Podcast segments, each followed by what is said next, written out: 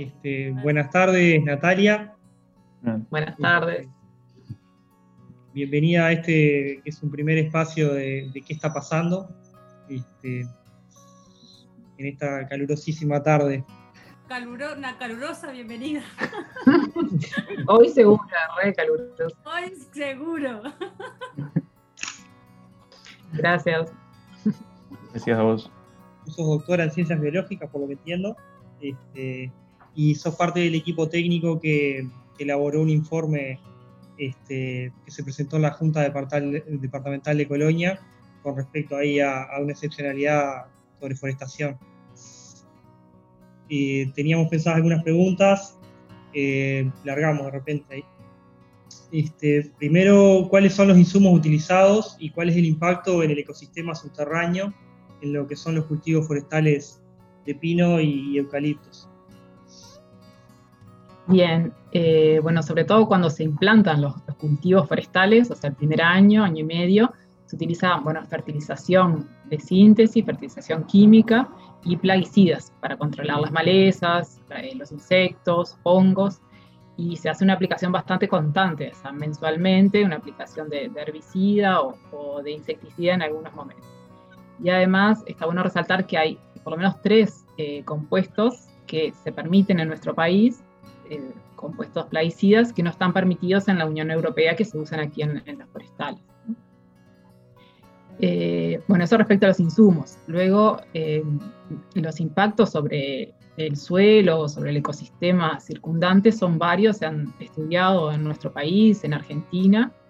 Eh, uno muy notorio, bueno, que ya ha sido bastante demostrado, es la acidificación del suelo, o sea, que disminuye el pH del, suelo la plantación de, eucalipto. ¿Por qué? Porque extraen nutrientes y eso, bueno, disminuye ese pH y tiene consecuencias en la fertilidad del suelo y también en, el agua circulante. Eh, esa misma extracción de nutrientes, eh, bueno, se hace con absorción de mucha agua por, por los árboles. Entonces también eh, se produce un desbalance hídrico en el suelo porque toma mucha agua y además evapotranspira mucha agua, mucho más que, la pradera original.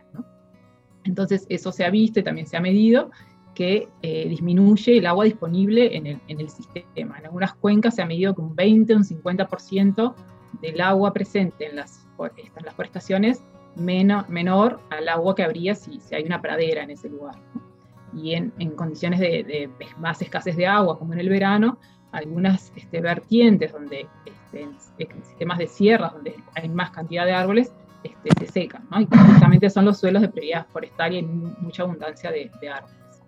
Porque este, además eh, se complica el tema esta del agua porque no permiten estas plantaciones que se recarguen esos, esos acuíferos, ¿no?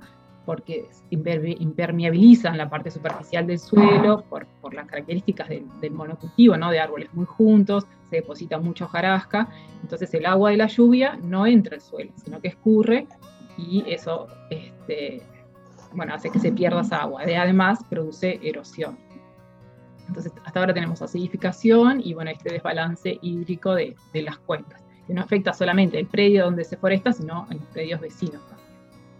Este otro efecto vinculado a esto de la pérdida de agua y la compactación es la salinización de los suelos, que es algo este, negativo para, el cultivo, obviamente, y esta erosión que hablábamos, ¿no? de que eh, el agua circula por, el, por, la superficie del suelo y arrastra este, nutrientes, los plaguicidas que se utilizan hacia los cursos de agua. Entonces, así se contaminan los cursos de agua y esos nutrientes también producen este, eutrofización, o el exceso de nutrientes puede producir eutrofización de los cursos de agua. Y una aclaración para, para el, último impacto que se ha, encontrado de la forestación es que nosotros cuando hablamos de forestación en Uruguay estamos hablando de la inclusión de monocultivos de una especie exótica, de un árbol que no es nativo de nuestro país, en alta densidad y en un ecosistema donde antes no había tantos árboles, ecosistemas de, pradera, que es nuestro bioma este, natural, donde naturalmente hay algunos árboles dispersos o en los cursos de agua, pero no esta densidad de, de árboles. Entonces, en, estos, en nuestras latitudes se da un cambio del uso del suelo importante, que no es lo mismo cuando se reforesta una selva o un bosque donde ya había árboles. Estamos este, cambiando este, de forma muy importante el, ecosistema. Entonces, eh, un, efecto muy importante de esto es la pérdida de carbono del suelo. esto también se ha medido en, Uruguay, todo, todo, lo que les cuento son estudios que se han hecho en estas regiones, en donde eh, el carbono que estaba previamente en la pradera, en el momento de implantar la forestación, se, se pierde, o sea, disminuye. Hasta 17 toneladas de carbono por hectárea se ha medido que se, se pierden al momento de, de forestar. Y algo grave de eso es que ese carbono que estaba en el suelo eh, es, bueno, es muy importante para la, fertilidad del suelo, para la vida en el suelo, el agua, para evitar la, compactación, porque es una materia orgánica estable, ¿no? porque las praderas, que son nuestro, digamos, ecosistema natural, acumulan sobre todo ese carbono en las raíces. Si lo comparamos con los árboles que lo acumulan en el tronco, eh, si bien acumulan carbono, ese carbono que está en el tronco luego se cosecha y bueno, se, se utiliza para, para, elaborar este, productos base a papel, ¿no? A embalajes, que luego pues en realidad terminan probablemente en la basura y estamos viendo que ese carbono que estaba en el suelo lo estamos este, perdiendo, ¿no? Y también el carbono fijado eh, de la atmósfera finalmente se, se, pierde y se vuelve a emitir a, la atmósfera. Esto lo traigo bueno, a consideración porque siempre se habla de la bondad de, de las este, plantaciones forestales para capturar carbono, pero en nuestro sistema en realidad el sumidero más importante de carbono son las praderas y las raíces y los microorganismos que están en el, suelo. Bueno, Natalia, vos mencionabas ahí eh, una serie de efectos a nivel de los nutrientes, a nivel de la materia orgánica, a nivel del ciclo del agua, y capaz que aprovechar la oportunidad para consultarte vos que tenés conocimiento del tema, qué efectos tiene a nivel de lo que son los microorganismos de ese suelo está siendo afectado, que creo que es un tema que un poco lo rozaste, y a su vez a nivel de los mecanismos de, así en, suelos vecinos, digamos, en la zona circundante de la prestación, si hay algún trabajo, algún estudio sobre eso. Sí, eso se ha estudiado también en, nuestro país, y bueno, se ha visto que eh, los microorganismos que hay en un suelo forestado, bueno, son menos que en una pradera, o sea, en cantidad, algunos grupos que son importantes para el suelo también disminuyen en, en las forestaciones y también disminuye su actividad cuando se mide la actividad enzimática en este, los sistemas forestales es menor a, lo que había originalmente en una pradera este, vecina de repente. Este, es como difícil estudiar los efectos de la forestación en un ecosistema vecino porque digamos, los mecanismos son muy pequeños y, los efectos son más locales.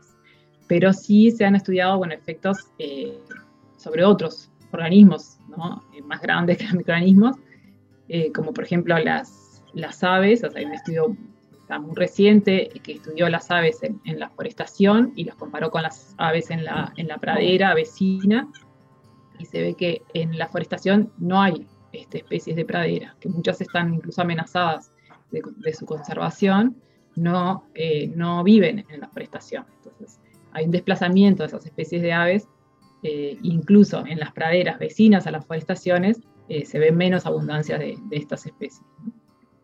Y otro grupo importante este, para la biodiversidad y bueno, también productivo, que se ve afectado por la forestación, son eh, las abejas. También hay estudios recientes este, que determinaron que cuando las abejas se alimentan solamente de, flores de eucaliptus, o sea, lo que se llama una, dieta monofloral, están bajo estrés nutricional y son más susceptibles a enfermarse por algunos patógenos.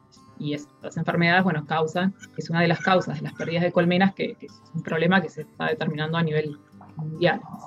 están más saludables esas colonias de abejas cuando se alimentan de flores de pradera, por ejemplo, que es una alimentación polifloral.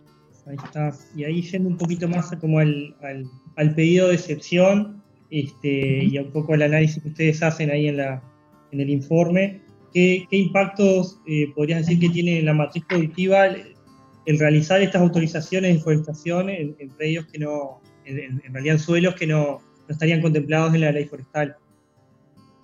Ahí está. La ley este, forestal en realidad eh, lo que hace es incentivar, o sea, determinar que algunos predios tengan esa prioridad para forestal, incluso este, se, daban antes incentivos para forestar en esos suelos, que son suelos que se consideran menos productivos porque tienen un menor bueno, índice CONIAT, que es una clasificación que se hizo hace mucho tiempo. Entonces, la única limitante a nivel nacional es que eh, las forestaciones de más de 100 hectáreas necesitan una utilización ambiental previa por DINAMA y bueno, si, fuera el caso, un, estudio de impacto ambiental. En particular, Colonia tiene más restricciones a la forestación, que directamente prohíbe forestaciones mayores de 100 hectáreas y tampoco permite que se foreste más del 8% de suelos eh, más productivos respecto a la superficie del predio. Entonces, estos pedidos de excepción, bueno, se dan cuando se quiere realizar forestaciones en estas situaciones. Entonces ya hay aprobado un, pedido de excepción de un predio en donde se forestaba más del 8% en superficie en un suelo de alto índice CONIAT, y ahora hay en discusión un, pedido de excepción para forestar eh, una superficie mayor a, a 100 hectáreas. Y las consecuencias serían, bueno, un poco la suma de todo lo que hablamos antes, todas las consecuencias ambientales, bueno, se ven como magnificadas cuando eh, todas esas forestaciones, además de, bueno, de ir aumentando en el departamento, están más juntas eh, porque tiene una superficie mayor o eh, se pierde esos suelos más productivos, estamos de a poco perdiendo esa capacidad de, suelos este, para, para, producir, ¿no? Es una, se da una degradación de, esos suelos por esto, por esto que vimos. Además, estas, estas forestaciones en general lo justifican como un beneficio para, para el productor, como una diversificación productiva, ¿no? Ahora se habla mucho del silvopastoreo, que es el, la, como tener animales dentro de un sistema forestal. La realidad es que en estos sistemas forestales, que están muy juntos, que hay muchos árboles, eh, no se puede tener un sistema de silvopastoreo. Son demasiados árboles que no permiten que crezca la, la pastura debajo y que los, los, animales coman ahí. Entonces, para que sea un sistema silvopastoril tendría que ser una menor densidad de, de árboles. Entonces, este, no se está teniendo los beneficios del sistema silvopastoril a largo plazo se va a empezar a dar más el déficit hídrico, como se está viendo en los departamentos del, del norte. Este, bueno, se puede afectar la, apicultura de, otros vecinos, bueno, la, la, calidad del suelo bajo, luego de varios ciclos de deforestación, ¿no? porque este, los ciclos forestales son varios y en un momento si se quiere volver a, utilizar ese suelo con otros fines, eh, ya, ya es más complicado, ¿no? Se ha degradado. Incluso este, los como que los temas ganaderos se han ido desplazado, desplazando por la expansión agrícola hacia suelos más pobres, pero ahora estos suelos bastante más pobres, menos productivos, eh, también son de interés forestal. Entonces, todo el, toda la, la, zona se, está afectando y entonces por eso es importante también como un ordenamiento territorial, ¿no? Y un, enfoque más de cuenca o de, toda la zona para, para evaluar la autorización o no de, de estas opciones. Bueno, Muchas gracias, Natalia. No sé si hay algo más que, quieras agregar. Muchas gracias por el espacio, por la charla.